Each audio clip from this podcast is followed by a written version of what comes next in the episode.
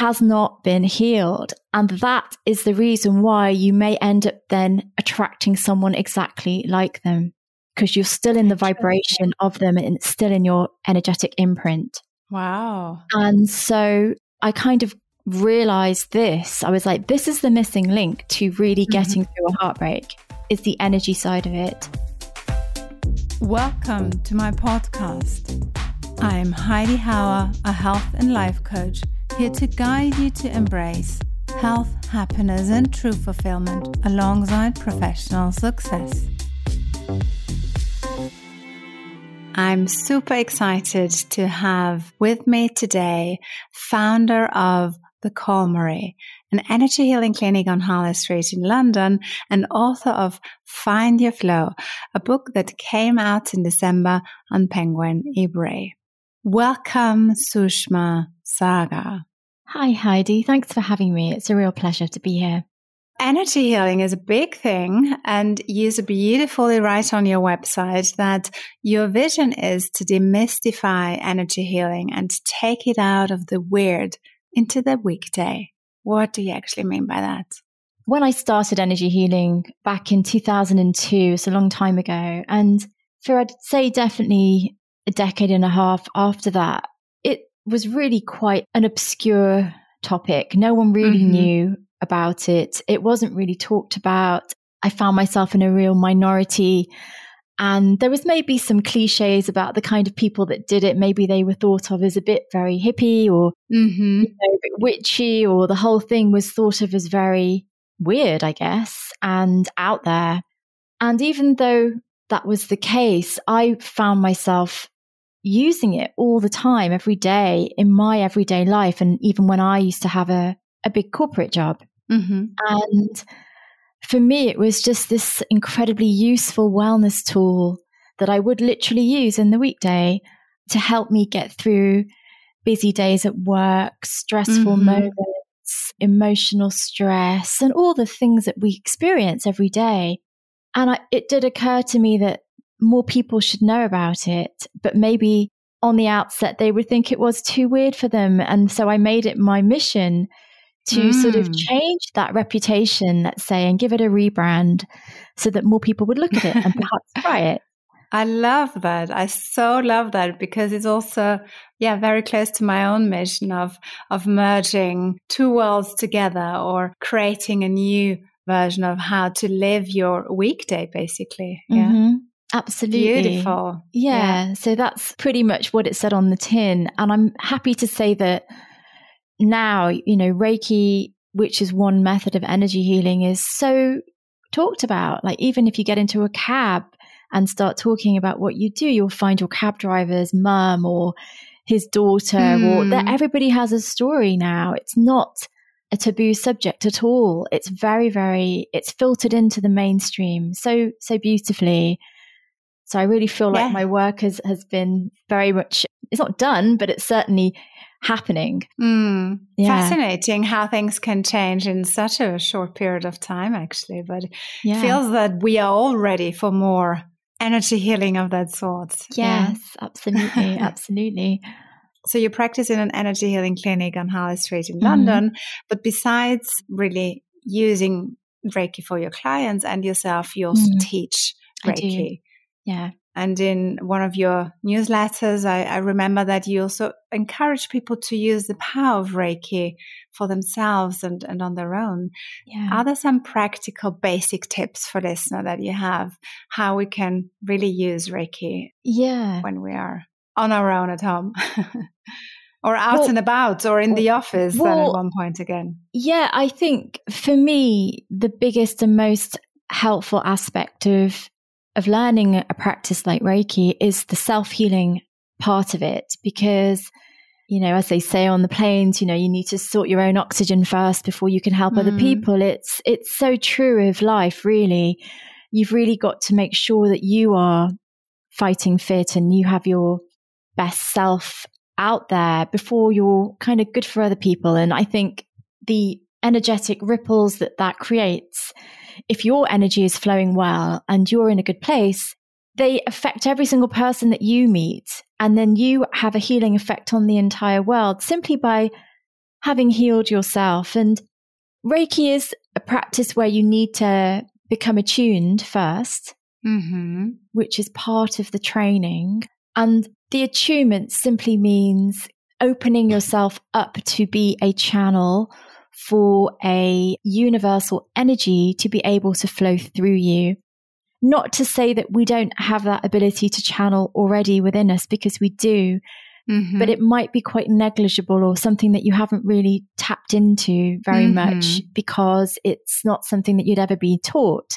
And it's a skill that is latent, let's say. Mm-hmm. It's like a sense that you've never used. So when you learn Reiki, you get shown this extra sense, this ability that you have in you, and you get shown how to expand it and switch it on. And then with that, you can then do your own self healing, which is why it's so brilliant.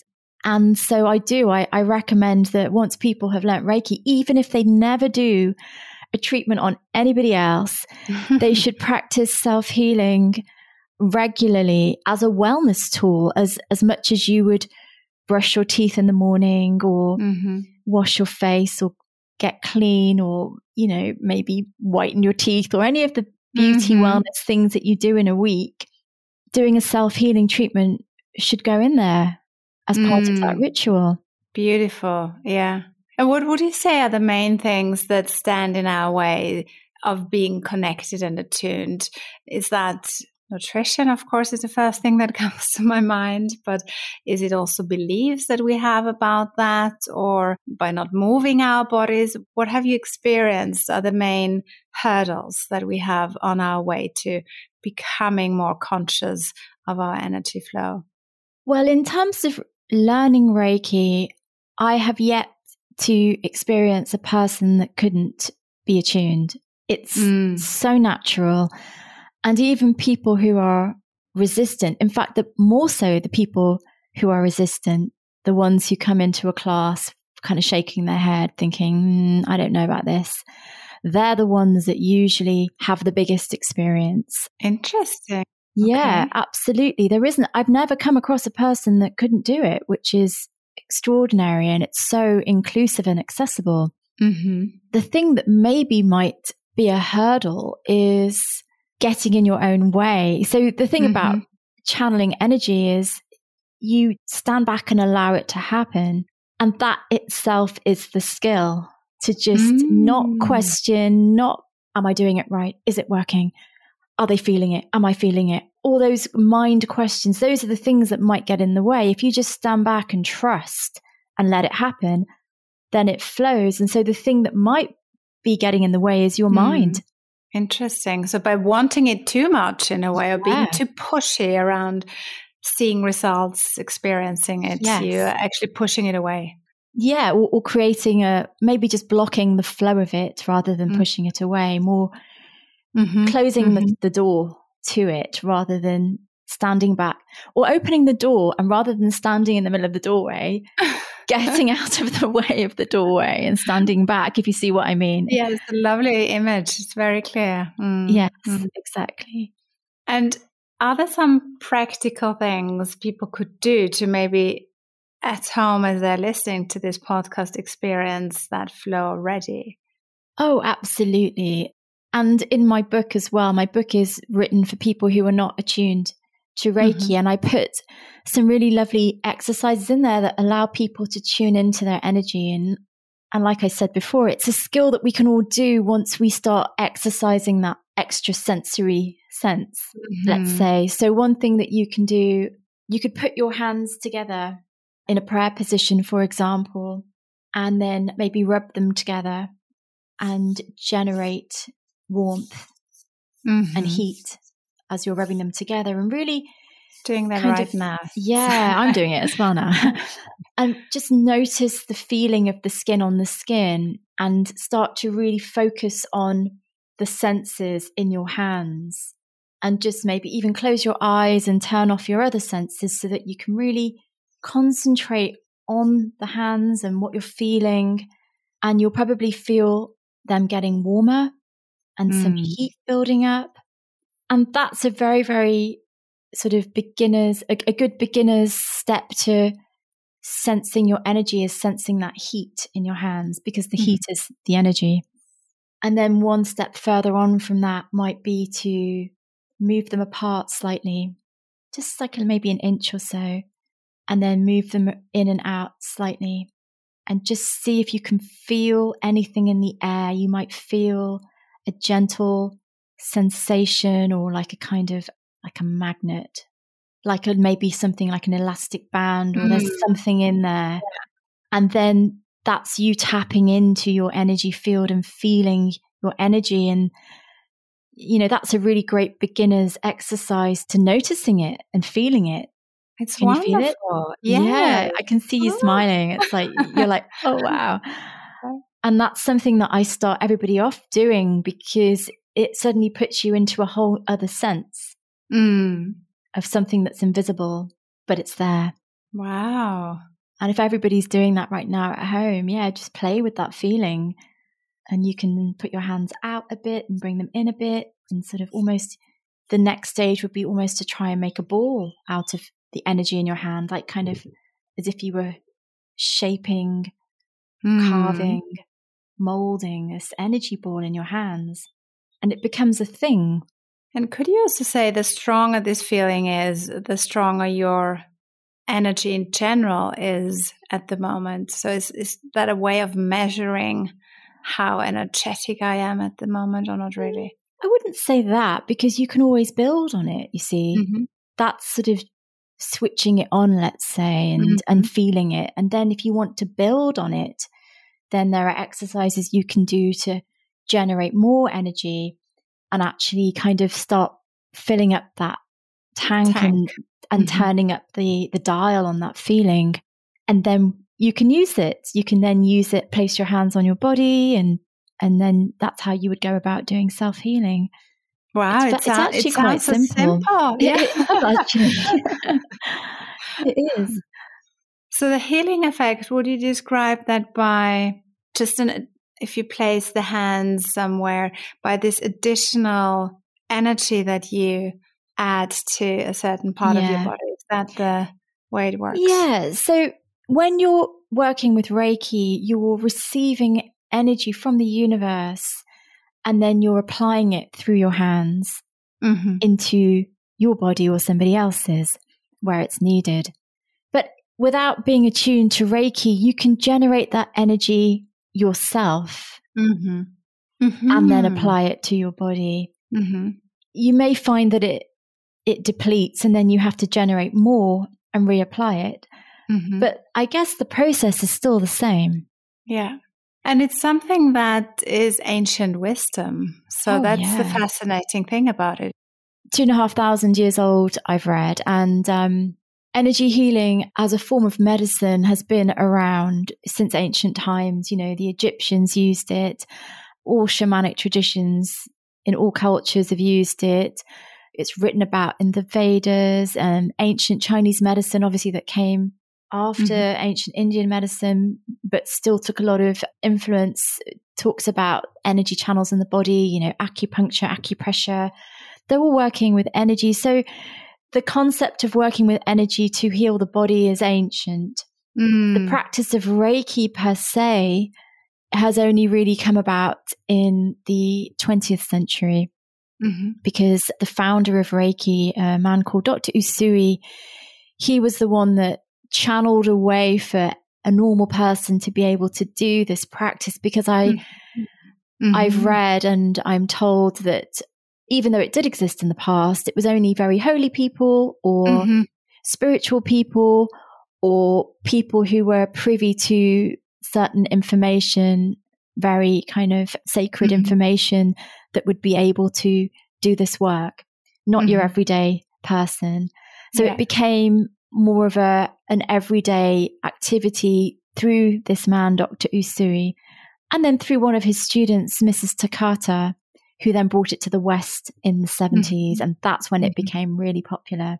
Oh, interesting. So, oh, wow. So, with your own mission to take it into the weekday, yeah. you're absolutely su- supporting the founders' vision here, too. Well, yeah. I never thought of it like that, but yes, I suppose I am. yeah. your book talks a lot about chakras, so mm-hmm. find your flow. And yeah. in a previous episode, um, number 21, I've also did have a conversation about chakras, mm-hmm. but I'd mm-hmm. love to hear your view and your take on the energy centers that we all have in our bodies and, and why they're important to us. Absolutely. So we have in our bodies, there are seven within the body. And they're really kind of portals and central kind of spots where the energy comes together in the body. And they are in different places in the body, starting at the bottom of our torso, moving up through the torso in positions, and then finishing at the crown of the head. And each energy center, it kind of develops and matures at different times during our lives, one after the other, every seven years, in fact, as certain things would be happening in our in our lifetimes. So, for example, the first chakra develops and fully matures during the periods of zero and seven years. And during those years, you're a very small, you're a baby, you're an infant, you're a child, very small child, and your needs are fairly basic. You need to be loved, you need warmth, you need food. You have very simple needs at that point, and those aspects are the aspects that build the foundation of that chakra. They're the ones that you would need at that point, and they correspond mm. to that point in your life. And as each chakra develops, it kind of follows the similar pattern. Mm-hmm. Mm-hmm. What would be happening in the growth of that human corresponds to the energy of that chakra and, and, the development of that chakra and what would be happening in the body and, and what that person would need at that time at that age every seven years in fact mm-hmm, mm-hmm. and it is it, it makes a lot of sense like when i was writing the book the more i was learning and looking into it the more fascinating and, and more logical the whole thing felt like it was like this incredible infrastructure that fed mm-hmm. into what would be happening and what's happening in the body as well, the physical aspects of the body. And it was just this sort of magnificent, I don't know, what's the word? Magnificent idea almost. If if somebody had come up with this idea, I don't know, God, I don't know who comes up, who came up with how humans are, whatever you want to call God, all that is the source of creation. It's it's genius, you know, it's absolutely mm. genius. Mm.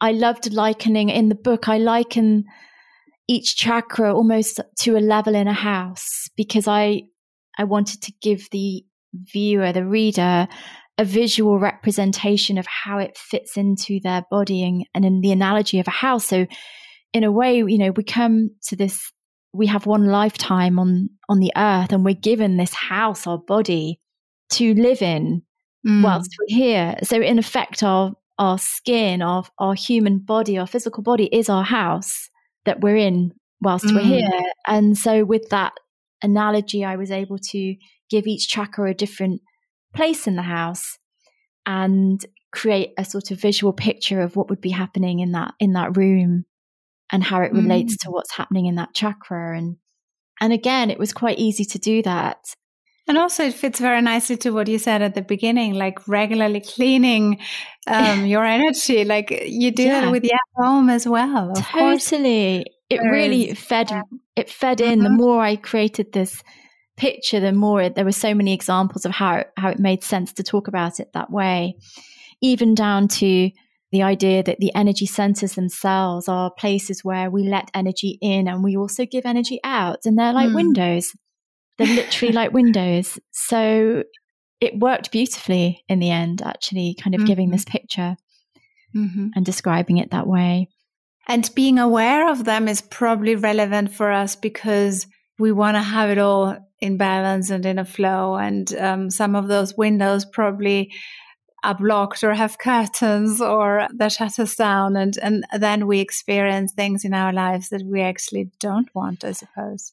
Yeah. And the idea with the book really, because it is aimed at people who are just starting out learning about this side of themselves, is to, to notice, is mm-hmm. just to simply be aware that they have this other energetic structure going on in their body mm-hmm. and to be aware that their emotions affect it and to notice just to kind of have that sense that there's more going on in any moment and to be able to take a moment to say how am i feeling where do i feel tight how long have i been angry for at that person you know and maybe i'm holding on to something longer than i need to and i need to mm-hmm. let it mm-hmm. go now and and actually become more responsible for yeah. what's going on in you realizing that it has a profound effect on your physical health. Yeah. It's all interlinked. I think that body mind spirit connection is mm-hmm. so important to experience in a way. I see that this is not just something that might one day happen at a very distant level theoretically, totally. but it's every day with us all the time. Totally. So when I work with my clients around nutrition, then of course there's always also the question how connected are you with your body? What relationship do you have with food and your body? And if people have unhealthy eating habits, that it's somehow often also linked to, yeah, emotions that are not digested. Um, Absolutely. Um, That's mm. exactly mm. it. Emotions that aren't digested, perfectly put, because that's what would be happening in the body at any time. And, and the more that you can sort of see that connection and feel it every day, you start to, things don't build up. And this is the, mm-hmm. the whole point of the book mm-hmm. is so that people become conscious of the little things that are going on in them so that they don't build up and then they yeah. don't build up blocks and then they don't then lead to illness, which is what ultimately happens when blocks are allowed to fester for too long. Mm-hmm. Mm-hmm. mm-hmm. You know, there have been studies that have shown that severe emotional stress has a direct influence on how quickly cells will inflame. Mm. And inflammation of the cell is the very first thing that happens before any kind of disease can can take build, or, yeah mm. exactly can take place the cell starts mm. to inflame and yeah. so when you start to become aware of of that aspect you're getting in there before that happens you're kind of nipping all of that in the bud before it has a chance to manifest mm-hmm. in your mm-hmm. body mm-hmm. and that is why it's such an incredible wellness tool yeah and then if per se you are already sick let's say that you already have something wrong with you in your body, it's already taken hold, then by practicing Reiki or any kind of energy healing, you're kickstarting your body's own ability to heal and mm-hmm. expedite your way out of it. Mm-hmm. Mm-hmm. So yeah. you're giving your body that extra boost that it needs to do what it was going to have to do anyway to heal itself. Mm-hmm. It's like mm-hmm. extra, extra, extra healing.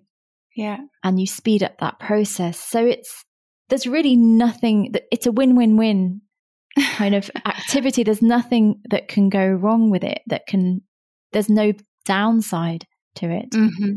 I mean, other ways to, you just mentioned nothing can go wrong. Other ways mm-hmm. that people can do it wrong in a way, or what, what mistakes can we do if we start practicing on our own without your guidance, for example?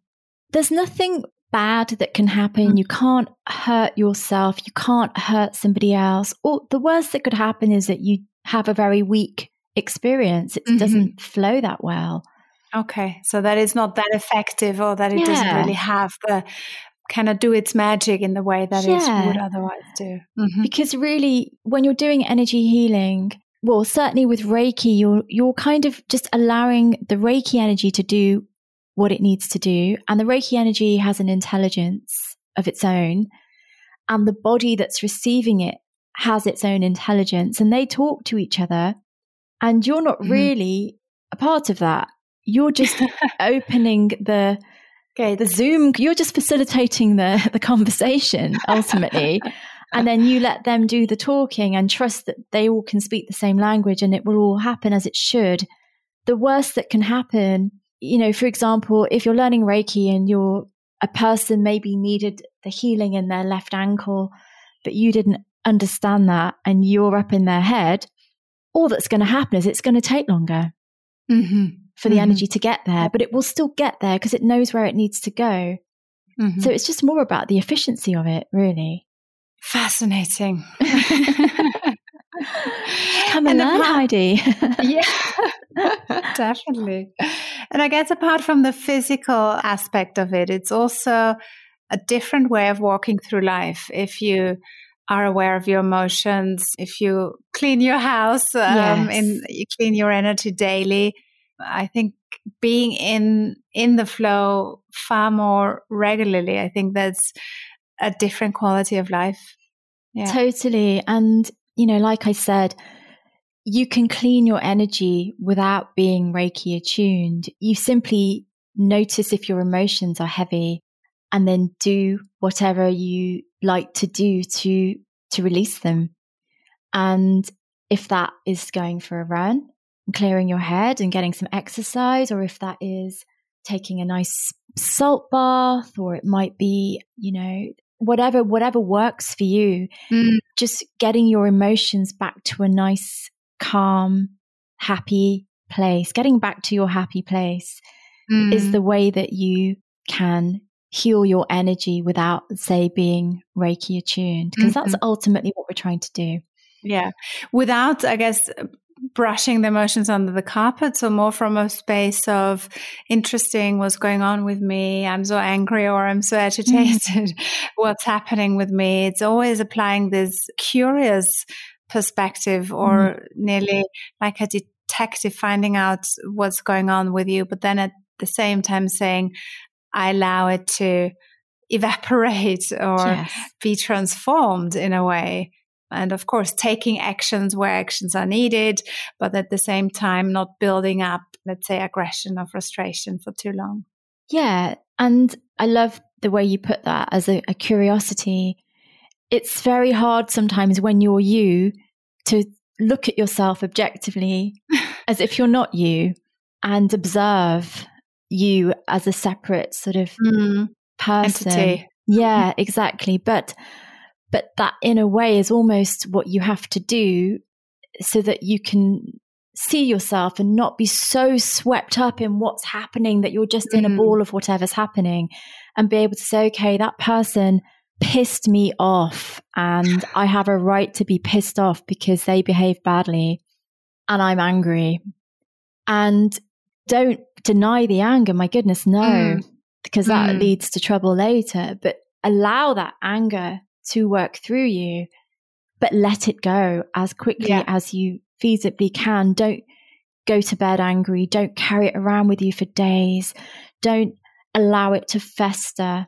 You know, mm-hmm. if possible, have it out with them. Make your feelings yeah. known. Don't harbor them and have a constructive way through it. Mm-hmm. But mm-hmm. get through it.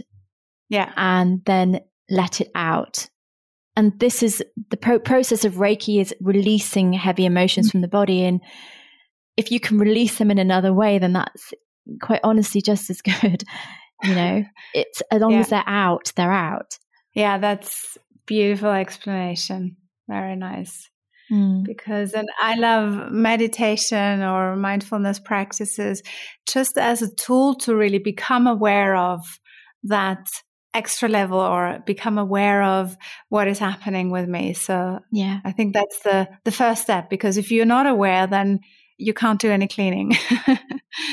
yeah. yeah, exactly. You don't know where to clean and it takes it a little bit out of sometimes we can go through life depending on what's happening where everything feels a bit against us, where life is happening to us. I read that somewhere and I liked the phrasing where life is happening to you all the time. Things are happening to you. It's all happening to you. And you're kind of a, almost like a victim of whatever mm-hmm. is going on and you're disempowered. And a lovely way of flipping that, saying that life is happening for me. Mm. And I love the way of sort of reframing it and seeing that every, everything, every moment, every interaction is an opportunity to learn something and even if that thing is not a pleasant thing to learn, mm. it's still the opportunity to learn that thing. And then once you've learned it, it probably won't happen again in the same way. Yeah. And that's for me, that is what life is. It's just a big, yeah. long series of lessons.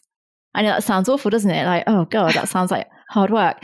But those lessons can be beautiful lessons and sometimes they can be painful lessons. And that's why we're here is to learn those lessons whilst we have this body, whilst we have this house to live in. Hmm. On your website, you talk about the Heal Your Heartbreak mm-hmm. healing yeah. session. I know something um, that you you love this topic as well, don't you, Heidi? I do. because my one of my heartbreaks led me to writing the book The Queendom Within, mm-hmm. um, which changed my life and I really understood the power of a heartbreak can also be transformed in something good. What was your reason for creating such a program?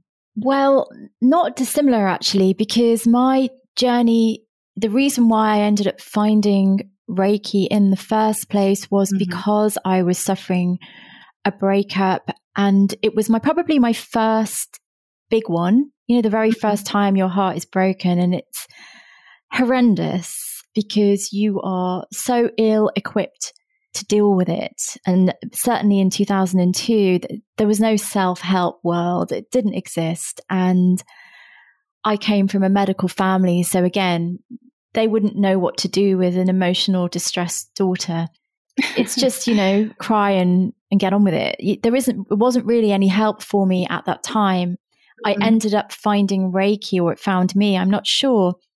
So it was through Reiki that I was able to get through it. And just having that wellness tool helped me through my first sort of young younger years of heartbreak or when those emotional kind of traumas happened. But then in my later years when even bigger emotional traumas happened you know the the heartbreak i had where with the guy i thought i was going to marry like this was the serious mm-hmm. adult version. And then various tragedies that ensued from that mm-hmm. from that experience that were much deeper much more just so much more painful and this was like deep deep pain mm-hmm. and then i found energy medicine shamanic energy medicine i worked with a shaman to try to mm-hmm. get to those ancestral wounds and all of that kind of stuff. Very, very cosmic, deep work. And again, it was energy medicine that helped me to negotiate that experience in a really graceful way where it was painful and it was horrible, but at the same time, I don't think I could have handled it any better because of the energy medicine and, and having mm-hmm. had, I feel like I've done a PhD now in, in how to get through heartbreaks using energy medicine. Sadly, when I was figuring out what can I help people with, and it became very clear that this is something that I've spent decades dealing with and working with because of my own experiences. And what I found, Heidi, was that the reason why it works so well is because normally when we have a heartbreak, we will talk about it a lot to our friends, to our family, to anyone who'll listen. We will self medicate and bury the emotions. We'll go out, we'll get drunk, we'll do all of that.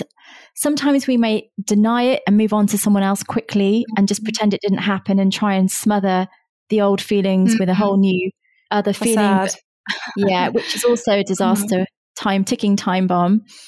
And all the while, maybe our conscious mind has got over it. Maybe our physical life has changed. We've got new friends. We've moved out or whatever those things are.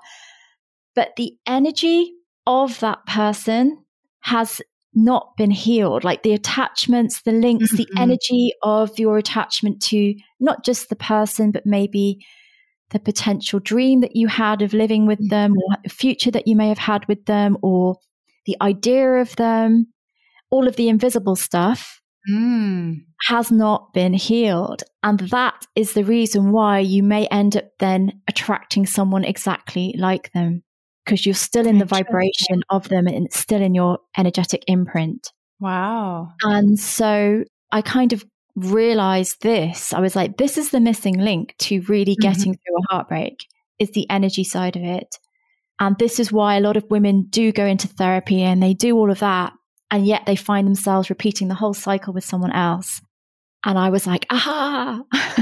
it was my moment. Yeah, my eureka yeah. moment. And I was like, that is what I, I think I can bring to the party. The mm-hmm. missing link in recovering from heartbreak. And so that's why I set it up because I just thought this is what people need. This is what they need to really get through it and to really close the door on it, but in a healthy way. And then move into a future where they don't have the same patterns happening again, which can be so frustrating. Like that can happen for sort of for decades. You find yourself in the same repetitive relationship pattern. So wow. that was how it came about. I mm-hmm. I just sat down one day. It just all just almost came out of me. Yeah, it just came out of me one day in one big kind of vomit. It was like a big and I was like, that's the program. That's it. And so I work with women, yeah, who are ready to do that work, who are really determined and like, right, I'm going to spend the time, invest the time, the money, because I really need to change the energy and to mm. cut those energetic bonds. And not everyone's ready to do that mm-hmm, because we can mm-hmm. be very familiar and it can be a very comfortable place to be able to still be mad at your ex, mm-hmm, mm-hmm. to still hold him as the enemy, and to be able to moan about him still. Yeah. That can be a comforting place.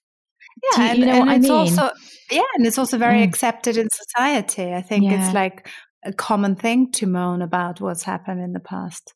Totally. And really where we should be trying to get to is a place of no charge, mm-hmm. neutrality, not where you're like over the moon about them and want to be their best friend, or not where you mm. hate them either and you're moaning about them yeah. and you're an absolute neutrality and perhaps even compassion yeah. for the person that made them who they are. Maybe they they have issues, which is why they betrayed you. Maybe they they haven't met themselves deeply enough to meet you where you need to be met, and you can then feel compassion towards another human, and that is when you are truly free.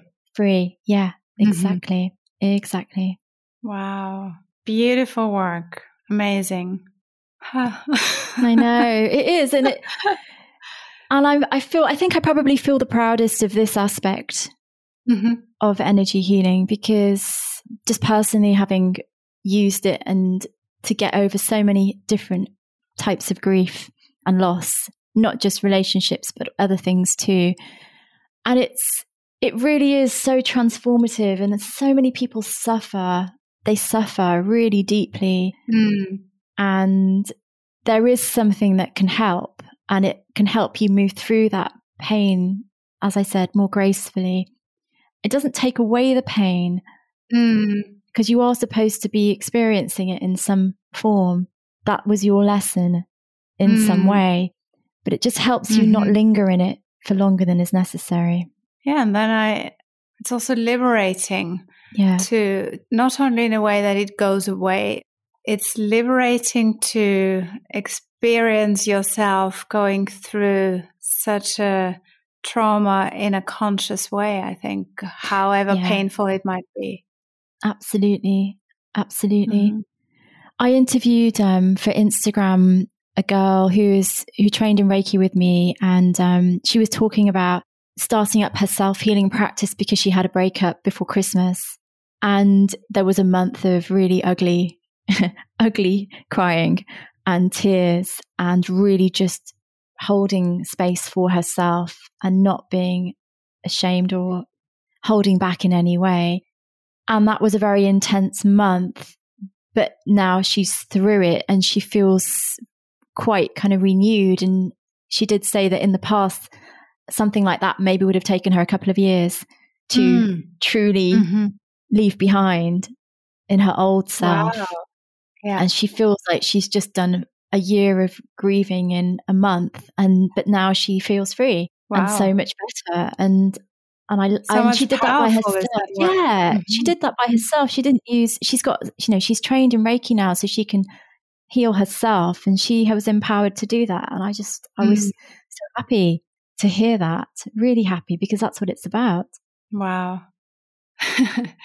now, I'd love to talk about your journey from being a corporate career woman in the fashion world to founding the Calmery. How did that journey happen? I know you write on your website that there's been a transition period where you felt like living two lives in one. But was there a specific event when you knew your career was is going to take a, a different direction from now on? I'd say that there were a series of events, and I've had to think about this because I've been asked this before. I would say the singular thing that really changed my trajectory was my publicly admitting to people in my workplace that I was a, a Reiki healer. And that was what mm-hmm. I did in my spare time. Because up until that point, mm-hmm. I had kept that side of myself completely under wraps.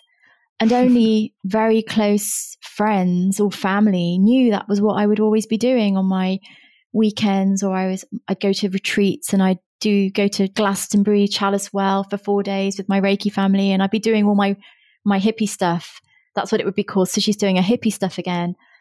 but I kept it. I never ever let that be known publicly or within my professional circle. Yeah, circle for fear that I was scared that it might make me look less than professional or less mm. than committed to my job. And I didn't want anyone to think that I was weird or a hippie or I was so concerned with what people might think of me that I wasn't truly being me. And I was in New York and I just through, I guess, through the universal grace of connections and coincidences and serendipity, I was introduced to a group of women in New York. One of them had a, a platform. Her name was Ruby Warrington. She had a platform called the Numinous, and she introduced me to a bunch of other women, and they were cool and fashionable. And they did astrology, and they were into crystals, and they were into all things mystical. And I'd never met women who were like me but also were into mystical stuff as well. And I didn't realize that you were mm-hmm. allowed to be both openly. But in New York, they were kind of ahead of the game. And I, they gave me, they kind of showed me the example of how I am allowed to be both. It's mm-hmm. okay.